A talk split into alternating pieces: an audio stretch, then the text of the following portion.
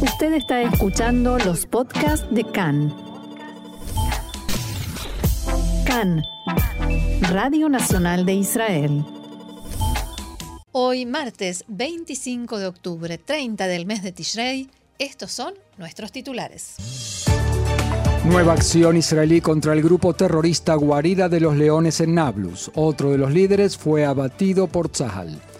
Smotrich se disculpó con Netanyahu por llamarlo el peor de los mentirosos. El ex premier y líder del Likud perdonó a Smotrich. Siria acusa a Israel de un nuevo ataque en su territorio. Habría sido contra envíos de armamento iraní para Hezbollah en el Líbano.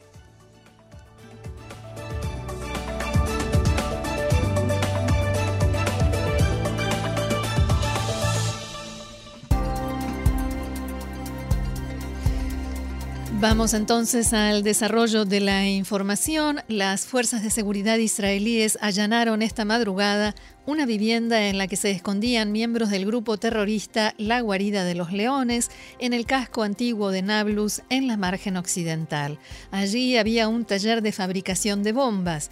Efectivos de Tzal, el Servicio de Seguridad Shin Bet y el Comando de Lucha contra el Terrorismo, a cargo del operativo, hicieron estallar y destruyeron el sitio. Decenas de hombres armados dispararon contra los efectivos israelíes, lanzaron piedras y otros objetos y quemaron neumáticos. En el sistema de defensa estiman que en el operativo de anoche en Nablus, la organización Guarida de los Leones sufrió un duro golpe y sus miembros intentarán vengarse. Entre los cinco palestinos muertos en la acción se encontraba uno de sus líderes, Wadia el-Hujj. Autoridades israelíes de seguridad dijeron que Al-Hujj era el objetivo principal de la operación y lo definen como el jefe de infraestructura del grupo La Guarida de los Leones en Nablus. Al-Hujj, de 31 años de edad, fue responsable de la fabricación de bombas de tubo, la provisión de armamento para la actividad terrorista del grupo, entre otras cosas. En la, en la incursión de anoche resultó muerto también otro terrorista considerado comandante de alto rango en la organización. Fuentes sanitarias palestinas informaron que en los incidentes violentos resultaron heridos también al menos 30 palestinos más, cuatro de ellos de gravedad. Este grupo terrorista es responsable, entre otras acciones, del atentado cometido cerca de Shabei Shomron, en el que resultó muerto el soldado israelí Ido Baruch y envió un terrorista a Tel Aviv para intentar perpetrar un atentado de gran escala. La prensa palestina también informa que los miembros de la, Fuerza de Seguridad de la Autoridad Palestina fueron tomados por sorpresa por la redada y también abrieron fuego contra las tropas israelíes que respondieron abriendo fuego también. Nabil Abu Rudaina, portavoz del presidente de la autoridad palestina, dijo que Mahmoud Abbas Abu Mazen sigue de cerca lo que sucede en Nablus, alaba la resistencia de los ciudadanos palestinos y está estableciendo contactos para tratar de frenar la agresión contra el pueblo palestino. Los ataques contra Nablus son un crimen de guerra y el gobierno de ocupación pagará las consecuencias, reza el comunicado de la autoridad palestina. Por su parte, la organización Jihad Islámica informó en un comunicado que sus combatientes, como los definió, estuvieron involucrados en enfrentamientos violentos con las fuerzas israelíes en Nablus y amenazó a Israel con represalias contra estos crímenes, obviamente de Israel.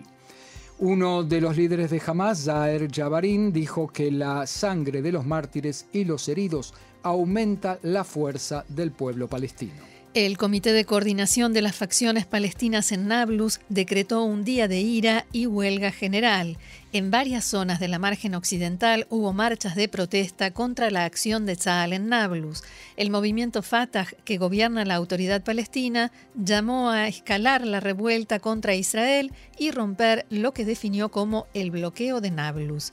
El miembro de la Junta de Gobernadores de la Organización para la Liberación de Palestina, la OLP, Salah Rafat, llamó a la comunidad internacional a presionar al gobierno de Israel que compite, según sus palabras, con Benjamin Netanyahu sobre quién mata y quién arresta a más palestinos. Entrevistado por la emisora La Voz de Palestina, Rafat instó al secretario general de las Naciones Unidas a proporcionar defensa internacional al pueblo palestino en concordancia con las resoluciones de la Asamblea General de ese organismo. El portavoz de las Fuerzas de Seguridad Palestinas, Talal Beikat, declaró que Israel debe comprender que su política no le traerá la seguridad a la que aspira a costa de la sangre de los palestinos, en sus palabras. También dijo que Israel deberá enfrentarse a una generación de jóvenes que si tienen opción elegirán sin dudar una muerte digna en defensa de la tierra palestina antes que una vida de opresión. Fin de la cita. El primer ministro Yair Lapid confirmó a primera hora de hoy que en este operativo israelí en Nablus resultó muerto, como decíamos, uno de los líderes de este grupo, Al-Hujj, y aseguró que quien atenta contra israelíes debe saber que terminará mal. En diálogo con Khan, Lapid dijo que se trata de una operación compleja en la que las fuerzas de seguridad trabajaron durante varios días. Las fuerzas de seguridad palestinas deben hacer más, pero nosotros no confiamos en nadie en lo que respecta a nuestra seguridad y haremos lo que haga falta sin dudar. Nuestro objetivo, continuó el Premier, no es generar una escalada, sino calmar la situación. אבו מאזן, אם הוא רוצה שהשלטון שלו יהיה יציב, צריך לוודא שיש לו שליטה בשטח. אבל אם הם לא ישלטו בשטח, אנחנו נטפל si בכל Abu מה Mazen שצריך quiere que לטפל. su מפני שזה gobierno sea תפקידנו. estable, tiene que asegurarse de tener el control en el terreno. Pero si ellos no controlan el terreno, nosotros nos ocuparemos de todo lo que nos tenemos que ocupar, porque esa es nuestra función. El objetivo, lo reitero, es impedir el terrorismo en el territorio del Estado de Israel, en las rutas y caminos, en los poblados, contra los habitantes de Israel en cualquier lugar que fuere, y haremos todo lo que hay que hacer sin dudar. Hay que hablar menos, nunca me gustó en los gobiernos anteriores que todo esto estuvo acompañado de mucha arrogancia. Dejen de molestar, si quieren hacer, hagan sin hablar demasiado. El primer ministro Lapid sostuvo que el rumbo general hacia el que hay que dirigirse es la solución de dos estados, pero únicamente bajo las condiciones de Israel, entre ellas que no haya un estado terrorista y fallido junto a su frontera, como en el Líbano, Siria o en Gaza. Aceptaremos un estado palestino si éste busca la paz. Todavía no están dadas las condiciones para ello, pero hay que decirle a la gente que eso es lo que se debe hacer. Lapid explicó que, en las circunstancias actuales, este plan no puede llevarse a cabo en la práctica, pero que el enfoque debe ser separarnos de los palestinos en sus palabras.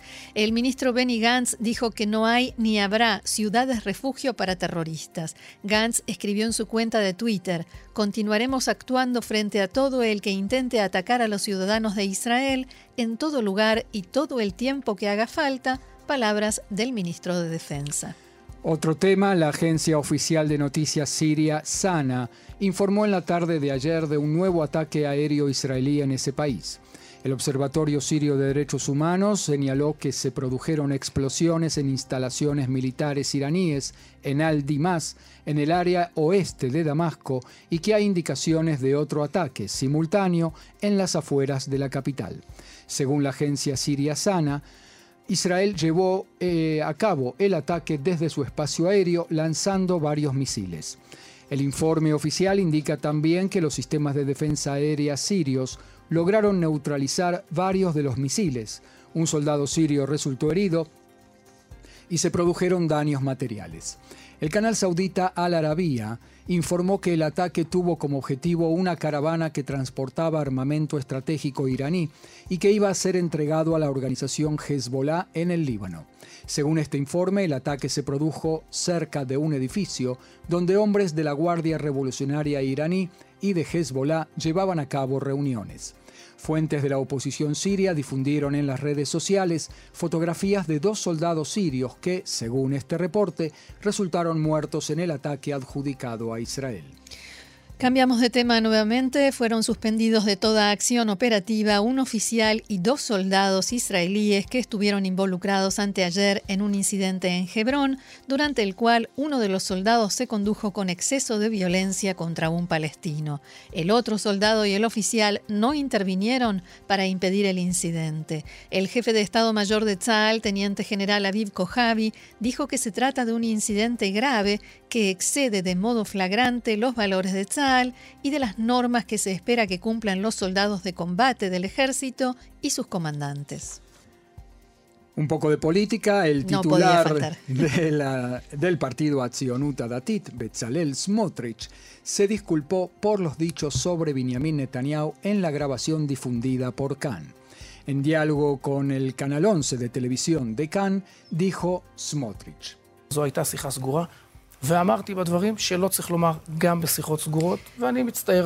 Fue una conversación privada en la que dije cosas que no se deberían haber dicho, ni siquiera en conversaciones privadas, y me disculpo por ello. He aprendido la, la lección. Ya el rey Salomón, hace miles de años, nos enseñaba que no hay que insultar. Entendí que me tengo que cuidar en mis palabras y por supuesto me disculpo con Netanyahu y con todo aquel que se haya ofendido.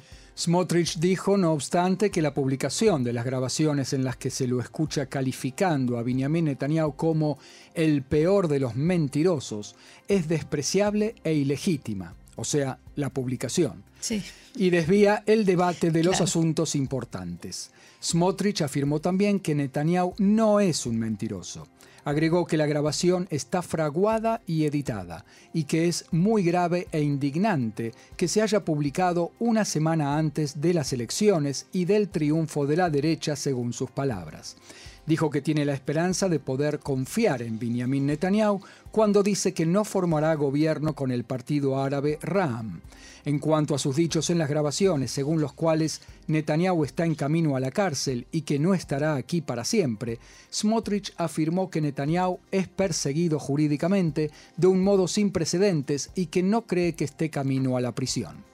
Personalidades en el Likud pidieron al titular del partido de ultraderecha religiosa Otzma Yehudit, Itamar Ben-Gvir, precisamente el compañero de fórmula de Smotrich, no hacer actos que despierten al campo del centro izquierda y a los árabes para no generar un aumento del índice de votación en esos sectores. Que vayan a votar en puntillas de pie para que los demás no se despierten y no vayan a las no, urnas. Pórtense bien, por favor, se los rogamos. Así es. En el Likud pidieron a Ben-Gvir no provocar a los árabes y no circular por poblados árabes. En el entorno de Benvir confirmaron haber recibido un mensaje en ese sentido, pero subrayaron que el político no se comprometió a nada y dijo que precisamente la actividad relativa al sector árabe puede despertar también a la calle del sector de la derecha, que no se ha despertado para estas elecciones, según afirmó. Precisamente en hebreo se dice Dafka. Precisamente. Así, a, propósito. Y prepárense para nuevos capítulos de las apariciones de Ben Gvir en las calles de Jerusalén. Eh, otro tema también político, el juicio a Netanyahu. En el juzgado de distrito de Jerusalén continuó hoy el contrainterrogatorio de Jonathan Hasson, quien fuera el chofer de los empresarios James Packer y Arnon Milchen, y que ayer fue interrogado por la fiscalía. De acuerdo con el testimonio de Adas Klein, ex asistente personal de los dos empresarios, Jason era el encargado de llevar y entregar las cajas de cigarros y bebidas alcohólicas que le ordenaban comprar para el matrimonio Netanyahu. Jason discutió con el abogado de Netanyahu, Amit Haddad, luego que éste sostuviera que existen contradicciones en su testimonio en el interrogatorio policial por un lado y su testimonio de ayer en el tribunal por el otro. Jason afirmó durante todo su testimonio que los cigarros y las bebidas alcohólicas que él llevaba a la pareja Netanyahu era según la demanda de estos. Ayer relató que una vez fue enviado con varias cajas de champán a casa de los Netanyahu en Cesarea y que para su sorpresa el propio Benjamin Netanyahu abrió la puerta. Jason entonces le preguntó dónde quería que colocase las cajas y Netanyahu le señaló la cocina. Según los analistas, este relato contradice los dichos de Netanyahu, según los cuales, aun si le fue enviado champán, él no era consciente de ello. El presidente de Ucrania, Volodymyr Zelensky, volvió a llamar a Israel a prestar asistencia militar a su país contra la cooperación entre Irán y Rusia también en el ámbito militar. En un discurso especial en la Convención sobre la Democracia del periódico Haaretz, Zelensky dijo, por supuesto, es decisión soberana de su Estado. Zelensky relató que en reuniones del alto mando ucraniano en las últimas semanas, la palabra Irán se escucha más y más, igual que aquí en Israel. Expresó también su decepción del hecho de que la palabra Israel casi no se menciona, dado que Israel no ayuda militarmente a Ucrania.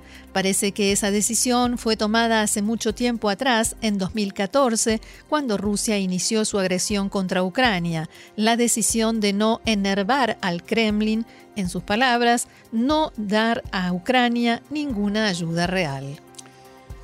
El ministro de Relaciones Exteriores de Irán declaró en la mañana de hoy que su país actuará si se demuestra que sus drones están siendo utilizados por Rusia en la guerra de Ucrania. El canciller iraní Hossein Amir Abdollahian declaró, si se nos demuestra que los drones iraníes se están utilizando en la guerra de Ucrania contra las personas, no debemos permanecer indiferentes. Sin embargo, Amir Abdollahian dijo también que la cooperación en materia de defensa entre Teherán y Moscú continuará. Cabe recordar que Gran Bretaña, Francia y Alemania pidieron el último fin de semana una investigación de Naciones Unidas sobre las acusaciones de que Rusia usó drones de origen iraní para atacar a Ucrania, supuestamente violando una resolución del Consejo de Seguridad de las Naciones Unidas. Además, medios internacionales informaron también, citando fuentes diplomáticas, que además de más drones, Irán se está preparando para proporcionar a Rusia misiles tierra-tierra.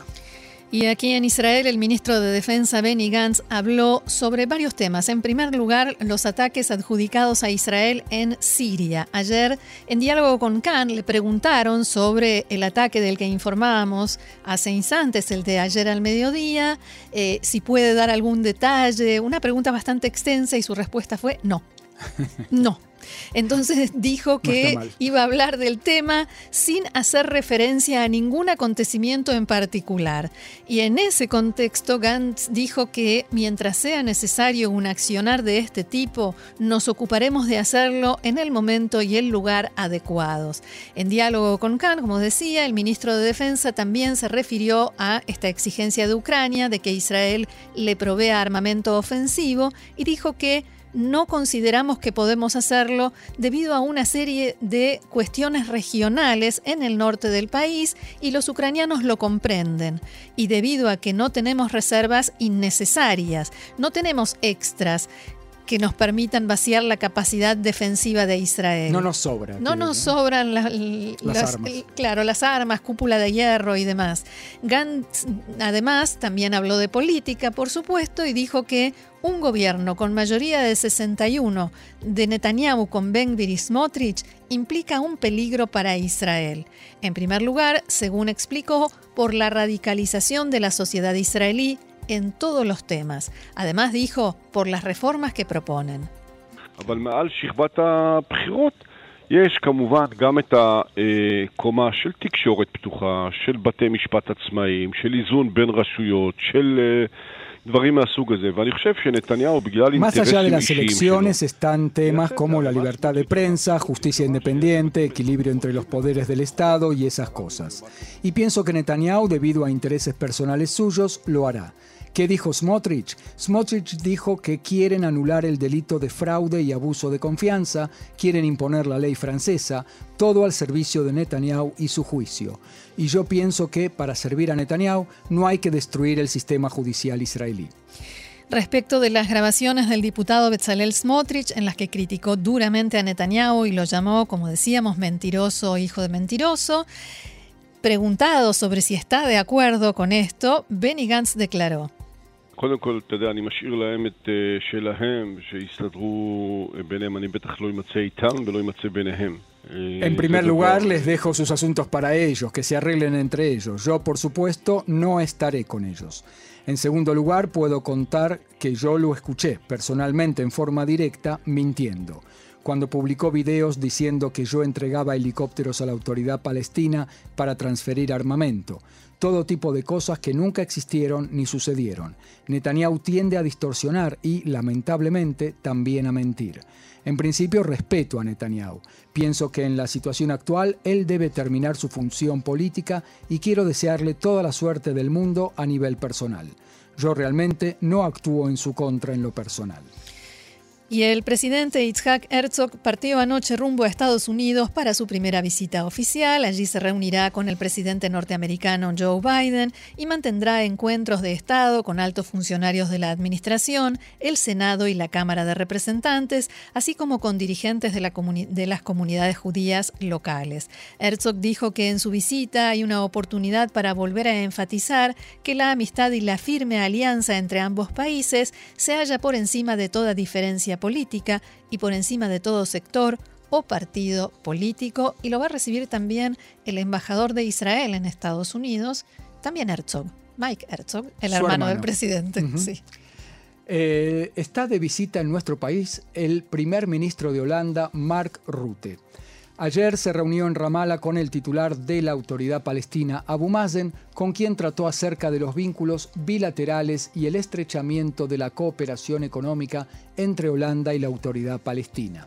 Abu Mazen agradeció a su huésped por la asistencia económica brindada por Holanda a la autoridad palestina y por apoyar la solución de dos estados. Entramos en el último tramo del programa de hoy, así que vamos a más información, esta vez del ámbito de la arqueología y son buenas noticias. Así es, Roxana, y vos sabés que a mí me gusta mucho la arqueología, sobre todo como guía turístico y aficionado a la historia, porque me encanta cuando la ciencia, o sea, en este caso la arqueología, se encuentra con el relato bíblico o con otros escritos mm. extra bíblicos que pueden ocurrir en, dentro de Israel o de pueblos vecinos. Y entiendo que este es uno de esos casos. Así es, y es una investigación conjunta eh, aparte hay una evolución tecnológica que ayuda a, la, arqueología. ¿no? El carbono 14 hoy en día. Eh, y, en este caso, otro método, un método nuevo, que ahora te voy a contar, es una investigación de la Universidad de Tel Aviv y la Universidad Hebrea de Jerusalén. Participaron 20 investigadores de Israel y del mundo que logran datar, que es, quiere decir ponerle fecha, a 21 capas de población y sus respectivas destrucciones, nada menos que en 17 sitios arqueológicos en Israel, midiendo, atención, la dirección y la potencia del campo magnético del planeta, tal como fueron captados, o sea, esos campos magnéticos, durante el incendio de esos lugares. Así de hecho lograron confirmar los relatos bíblicos sobre las campañas de conquista egipcias, arameas, asirias, babilónicas contra los reinos de Israel y de Judá. Contanos qué fue lo que se descubrió. Es así, los hallazgos muestran, entre otras cosas, que el ejército de Hazael, que era un rey eh, histórico de Aram Damesek en el norte, destruyó, además de la ciudad de Gat Filistea, también Tel Rehov, Tel Zait y Jurba Tevet. Y descartaron, por el contrario, la posibilidad de que el mismo Hazael haya sido el que destruyó también Tel Beit como se pensaba hasta Increíble que puedan estar estudiando ese momento. Es increíble. Esa etapa. Estamos hablando, Roxana, de 700 eh, años, en el 700, o sea, en el siglo 8 antes de Cristo. Uno de los hallazgos más interesantes es que los poblados en el Negev fueron destruidos por los edumeos y no por los babilonios como se pensaba. Los edumeos habrían aprovechado el hecho de que los babilonios habían conquistado Jerusalén año 586 antes de la era común, la destrucción del primer templo. Y ahí aprovecharon la volada los edumeos y destruyeron a los pueblos hebreos en el sur. Eh, eh, uno de los arqueólogos dice, esta traición y la participación de los edumeos en la destrucción de los poblados explica quizás el enconado odio de, eh, contra Edom en la Biblia, tal como se refleja, por ejemplo, en la profecía de Obadiah. Entonces, Marcelo, ¿cómo funciona ese método desde el punto de vista técnico, en la práctica? Yo no lo llegué a entender del todo, te confieso. A ver, voy a hacer mi mejor esfuerzo. A ver, los investigadores explicaron que para comprender el mecanismo que genera el campo magnético de la Tierra, los geofísicos intentan hacer un seguimiento de los cambios en ese campo a lo largo de la historia. ¿Cómo lo hacen? No me preguntes. Pero para ello se valen también de hallazgos arqueológicos que contienen minerales magnéticos, que pueden captar el campo cuando se calientan, por ejemplo, durante los incendios. Entonces, haciendo un seguimiento de incendios y de esos materiales, entonces hacen uno más uno. En 2020 ya habían logrado, por ejemplo, medir de ese modo el campo magnético tal como era el 9 del mes de Av del año 586. Día de la destrucción, claro. el año de destrucción del primer templo. Sobre la base de la monumental edificación destruida por el incendio por el rey babilonio Nabucodonosor y su ejército en Jerusalén. Ahora, gracias a los hallazgos arqueológicos revelados en todo el país durante decenas de años y a la información histórica basado en escritos antiguos y en descripciones bíblicas, los investigadores lograron reconstruir el campo magnético del planeta tal como fue captado en 21 capas de destrucción y desarrollaron sobre la base de esa información una nueva y confiable herramienta para el trabajo de datación arqueológica. Súper interesante.